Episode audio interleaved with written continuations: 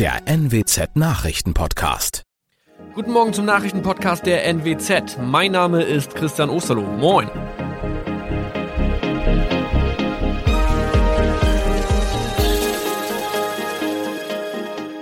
Und das sind unsere regionalen Nachrichten am Morgen. Die Grünen wollen Moorstraße in Oldenburg umbenennen. Viereinhalb Jahre Gefängnis für Falschgoldhandel. Und Landkreis Kloppenburg meldet ersten Omikron-Fall. Der Name Moorstraße könnte laut den Oldenburger Grünen rassistisch aufgefasst werden. Deshalb fordern diese eine Umbenennung. Die Straße wurde allerdings nach Hermann Moor benannt, einem der ersten Siedler in der Gegend. Um Missverständnisse auszuschließen, beantragen die Grünen eine Änderung in Hermann Moor Straße.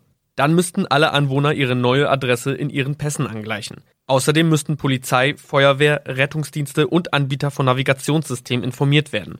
Die Stadtverwaltung schlug vor, ein Zusatzschild mit Informationen zur Person Hermann Mohr anzubringen. So könne man alle Irritationen beseitigen. Tobias G. musste wegen dem Verkauf von Falschgold am Mittwoch vor das Landgericht Oldenburg. Nachdem der Schortenser bereits im Mai zu einer Freiheitsstrafe von mehr als drei Jahren in Jever verurteilt wurde, betrieb er seinen Handel auf eBay Kleinanzeigen weiter. Das wog bei der Verhandlung schwer auf. Der 27-Jährige schrieb in die Inseratsüberschrift das Wort plated, was so viel bedeutet wie überzogene und nur vergoldete Ware. Da im weiteren Anzeigentext aber die Rede von einem Reinheitsgrad war und die abgebildeten Goldbarren eine Seriennummer trugen, handelt es sich hierbei um eine Täuschung. Tobias G. wurde zu viereinhalb Jahren Haft verurteilt. Ein weiterer Fall der neuen Omikron-Variante ist am Mittwoch im Nordwesten bekannt geworden. Der Kreis Kloppenburg bestätigt, dass eine Frau bei ihrer Rückreise aus Südafrika am Hamburger Flughafen positiv getestet wurde. Sie befindet sich weiterhin in Hamburg in Quarantäne.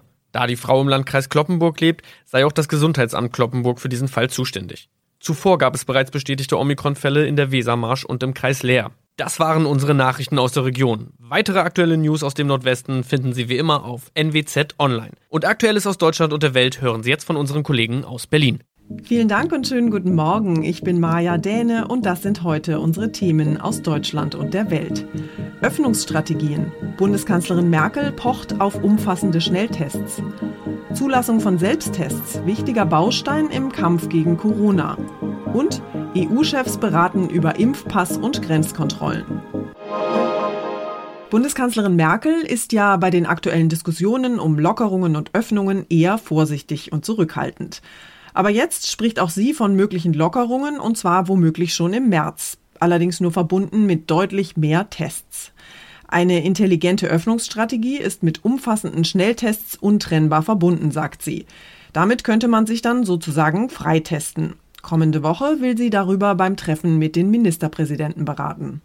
Wer einen negativen Schnelltest macht, darf ins Kino oder ins Schwimmbad. Das könnte nach Merkels Vorstellungen zur Bedingung werden, so wie es jetzt schon mit Besuchern im Pflegeheim gemacht wird.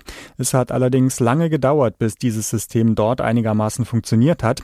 Merkel verspricht, es im März auf andere Bereiche auszuweiten und die Impfungen zu beschleunigen auf bis zu 9,5 Millionen pro Woche. Im Moment sind es nicht mal eine Million. Um das zu ermöglichen, müssten auch Ärzte in ihren Praxen flächendeckend impfen. Jan-Henner Reitze, Berlin. Testen und Impfen, das sind also die beiden wichtigen Bausteine im Kampf gegen das Virus. Hauptproblem in den vergangenen Wochen war ja, dass es zu wenig Impfstoff gab. Aber das hat sich jetzt offenbar geändert. Inzwischen liegen nämlich große Mengen Impfdosen einfach auf Halde. Von den gut 1,4 Millionen Dosen des AstraZeneca-Impfstoffs sind zum Beispiel erst 244.000 gespritzt worden. Mein Kollege Uli Reitinger hat sich mit dem Dauerbrenner-Thema Impfen nochmal genauer beschäftigt. Uli, die Corona-Impfkampagne in Deutschland ist ja ziemlich schleppend angelaufen. Geht es da jetzt inzwischen wenigstens ein bisschen schneller voran? Nee, die Bundesländer trödeln, kritisiert Gesundheitsminister Spahn.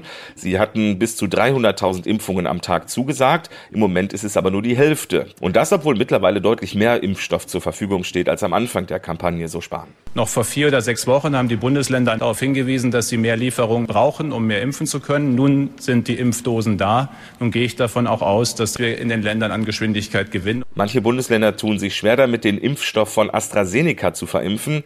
Der ist nicht so wirksam wie die anderen anderen und nur für unter 65-Jährige zugelassen. In Sachsen zum Beispiel liegen 95 Prozent der gelieferten Dosen einfach rum.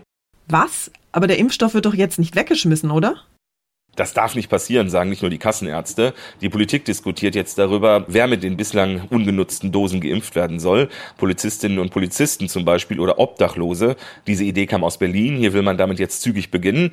Am Ende könnte die eigentlich bundesweit geltende Impfreihenfolge kippen und es von Bundesland zu Bundesland unterschiedliche Regelungen geben. Also, dass zum Beispiel in Baden-Württemberg Polizistinnen und Polizisten schon ein Impfangebot bekommen, in Bayern aber noch nicht. Kanzlerin Merkel warnt ja mittlerweile schon vor einer dritten Welle. Wie sehen denn die aktuellen Zahlen aus? Tja, die ansteckenderen Virusmutationen sorgen zumindest dafür, dass die Zahlen in Deutschland im Moment nicht weiter kontinuierlich runtergehen, eher wieder ein bisschen nach oben. Weltweit hält der positive Trend noch an, aber verlangsamt sich spürbar. Das heißt, die Zahl der Neuinfektionen geht global weiter zurück, aber langsamer als in den Vorwochen. Das heißt, alle Lockerungen der Corona-Beschränkungen dürften nur sehr vorsichtig und behutsam erfolgen. Erst wenn Deutschland so weit durchgeimpft ist, dass die gesamte Bevölkerung weitgehend geschützt ist, lockert sich wirklich was. Die Kassenärztliche Vereinigung rechnet damit am 1. August. Na, dann müssen wir ja noch eine Weile durchhalten. Dankeschön, Uli. Und auch in Brüssel dreht sich heute mal wieder alles um das Thema Corona. Die Staats- und Regierungschefs der EU schalten sich heute Nachmittag online zu einem Sondergipfel zusammen, um über eine bessere Zusammenarbeit bei den Corona-Maßnahmen zu reden. Unsere Korrespondentin Sarah Geiserde hat sich vorab mal mit den Themen und Problemen beschäftigt, die da heute in Brüssel so auf dem Programm stehen. Sarah, die Corona-Impfungen in der EU kommen ja genau wie in Deutschland nur sehr langsam voran. Warum denn? Also ein Grund dafür, dass es mit dem Impfen hier in der EU viel langsamer vorwärts geht als in Großbritannien zum Beispiel oder auch in den USA und Israel, ist der Mangel an Impfstoff. Und jetzt wollen die EU-Staaten zum Beispiel darüber beraten, die Mittel in der EU schneller zuzulassen als bisher. Und auch die Produktion und die Lieferungen sollen gesteigert werden. EU-Ratschef Michel schreibt in seinem Einladungsschreiben an Kanzlerin Merkel und die anderen Staats- und Regierungschefs, man erwarte hier in Brüssel verlässliche Lieferungen von den Herstellern und die Erfüllung von Zusagen. Die Staats- und Regierungschefs wollen heute ja auch noch mal über einen Corona-Impfpass reden. Der könnte Vorteile für Geimpfte mit sich bringen, ist aber ziemlich umstritten. Wie wahrscheinlich ist es denn, dass es einen solchen Impfpass demnächst gibt? Das scheint eher unwahrscheinlich. Es gibt einige EU-Mitglieder, die da Druck machen. Das sind wenig überraschend die typischen Urlaubsländer wie Griechenland und Zypern. Klar, deren Wirtschaft hängt von Touristen ab. Andere Mitglieder wie Deutschland und Frankreich wollen da aber bisher nicht mitziehen. Sie wollen also erstmal keine Vorteile für Geimpfte, weil noch nicht klar ist, ob Geimpfte das Virus noch weitergeben können oder nicht, argumentieren Berlin und Paris. Und was dabei auch noch eine Rolle spielt, ist, dass sie eine Impfpflicht durch die Hintertür vermeiden wollen. Dankeschön, Sarah, nach Brüssel. Die Corona-Impfungen sind also nicht nur in Deutschland, sondern auch anderswo in Europa offenbar noch keine so ganz große Erfolgsgeschichte, sondern eher von Pleiten, Pech und Pannen begleitet. Wir haben unsere Korrespondenten in Frankreich, Spanien, Italien und Großbritannien deshalb mal gefragt, wie die Impfungen in ihren Ländern so laufen. Ja, hier in Großbritannien sieht es ziemlich gut aus. Schon rund 18 Millionen Menschen sind mit der ersten Dosis gegen das Coronavirus geimpft worden. Also fast jeder Dritte hat eine Impfung erhalten. Außerdem sollen die Impfungen gegen die britische Virusmutation genauso wirksam sein wie gegen die bisher verbreitete Coronavirus-Variante. Das gibt also auch nochmal Grund für Zuversicht. Und die Infektionszahlen sind hier zwar immer noch deutlich höher als zum Beispiel in Deutschland, aber sie sind in den letzten Wochen deutlich gesunken. Ja, Italien hier ist im Ferrari-Modus gestartet und jetzt in der Ente unterwegs. Und äh, das liegt nicht nur an den Lieferengpässen. Zig Impfdosen, die liegen hier irgendwo in Kühlschränken rum, weil die Regionen es nicht geregelt kriegen, die Leute außerhalb der Kliniken zu impfen. Also in Museen, auf Parkplätzen und so weiter. Da herrscht Chaos. Eine Rentnerin hier, die wanderte angeblich zig Kilometer zu Fuß zum Spritztermin und wurde zurückgeschickt. Etwas über vier Prozent der Spanierinnen und Spanier sind inzwischen geimpft und damit steht das Land im EU-Vergleich eigentlich ganz gut da. Nach Altersheimbewohnern und Gesundheitspersonal sind jetzt die über 80-Jährigen dran. Parallel dazu können sich in manchen Regionen Feuerwehr, Polizei, Lehrkräfte und teils auch Studierende und Häftlinge mit AstraZeneca immunisieren. In der Wirtschaft macht sich der erhoffte kurvensenkende Effekt der Spritze allerdings noch nicht bemerkbar. Da geht's laut Experten erst Ende 2022 wieder aufwärts. In Frankreich wurden inzwischen fast genauso viel Prozent der Einwohner geimpft wie in Deutschland, nach einem mehr als chaotischen Start mit Zusammenbruch der Internet-Terminseite und ständig besetzten Helplines. Denn nachdem klar war, dass es noch zu wenig Vakzin gibt, wollten sich die Franzosen, die eigentlich zu den heftigsten Impfgegnern weltweit gehörten, plötzlich doch unbedingt impfen lassen. Aber Ende der Woche gibt es nun für Risikopatienten zwischen 50 und 64 Impfungen, auch beim Hausarzt. Unser Tipp des Tages heute für alle, die auf die neuen Corona-Selbsttests hoffen. In den vergangenen Tagen haben wir viel über Corona-Selbsttests gelesen und gehört. Und jetzt hoffen wir natürlich alle, dass es bald endlich soweit ist und wir uns einfach in der Apotheke oder in der Drogerie so einen Corona-Selbsttest kaufen können, um uns dann schnell zu Hause selbst zu testen. Das ist tatsächlich bald möglich, denn die ersten Tests wurden heute zugelassen. Mein Kollege Thomas Bremser aus der Serviceredaktion erklärt mal, wie diese Tests funktionieren und wie sicher die Ergebnisse sind. Thomas, wo kann ich denn demnächst so einen Corona-Selbsttest kaufen? Ja, kaufen kann ich so einen Test demnächst fast überall, in Apotheken, Supermärkten, Drogerien und online. Klar, am Anfang sind noch nicht überall genug verfügbar, aber die Hersteller wollen sehr schnell Millionen von diesen Tests ausliefern. Und es gibt ja noch fast 30 weitere Anbieter, die eine Zulassung angefordert haben. Die werden auch gerade geprüft. Kommende Woche könnten schon die nächsten grünes Licht bekommen. Also das kann jetzt recht schnell gehen. Das klingt gut, aber wie funktioniert dieser Test denn in der Praxis? Ja, fast so wie ein Schwangerschaftstest. Ich führe ein Stäbchen in die Nase ein, drehe so ein bisschen hin und her. Das muss auch nicht so ganz tief sein wie beim Arzt.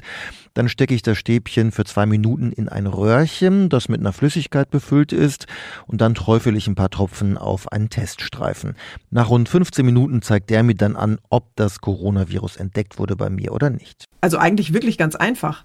Aber die große Frage ist natürlich, sind die Ergebnisse dieser Tests wirklich zuverlässig? Ja, das sagen Experten ganz klar. Ein PCR-Test, den der Arzt dann noch ins Labor schickt, ist natürlich zuverlässiger. Wenn ich bei meinem Selbsttest positiv getestet werde, dann muss ich den auch nochmal machen, diesen PCR-Test, um sicher zu gehen. Der Schnelltest ist dann vor allem gut, wenn ich gerade hoch ansteckend bin, also eine hohe Viruslast in mir trage. Wenn ich mich gerade erst infiziert habe oder am Ende einer Erkrankung bin, dann ist die Viruslast gering und der Test schlägt eher nicht an. Heißt, wenn ich negativ getestet werde, dann ist die Chance sehr groß, in den nächsten Stunden niemanden anzustecken. Und zum Schluss machen wir uns auf die Suche nach der berühmten Stecknadel im Heuhaufen, beziehungsweise nach einem Auto in der Parkgarage. Das ist Ihnen ja vielleicht auch schon passiert. Den Wagen irgendwo geparkt und später erstmal nicht wiedergefunden. So ähnlich ist es auch einem Mann in Osnabrück gegangen. Bloß dass der sein Auto sage und schreibe drei Wochen lang gesucht hat. Der 62-Jährige war zu einem Termin nach Osnabrück gefahren und hatte dort in aller Eile in einem Parkhaus irgendwo in der Innenstadt geparkt. Dummerweise konnte er sich später absolut nicht mehr daran erinnern, in welcher der vielen Park- und Tiefgaragen er sein Auto stehen gelassen hatte. Und ein Parkticket mit dem Namen der Garage hatte er leider auch nicht. Drei Wochen lang hat er dann zusammen mit seiner Tochter Parkhäuser in Osnabrück abgeklappert. Aber erst ein Suchaufruf in den örtlichen Medien brachte schließlich den entscheidenden Tipp. Die Polizei fand das vermisste Auto in der Garage eines Hotels. Der Fahrer und sein Wagen sind seit gestern wieder glücklich vereint und die inzwischen angefallenen Parkgebühren, immerhin schlappe 437 Euro, hat der Geschäftsführer des Hotels großzügig erlassen. Der Parkgaragensucher will künftig übrigens nicht mehr nach Osnabrück fahren, sondern lieber in seiner Kleinstadt bleiben. Da gibt es wahrscheinlich deutlich weniger Parkhäuser.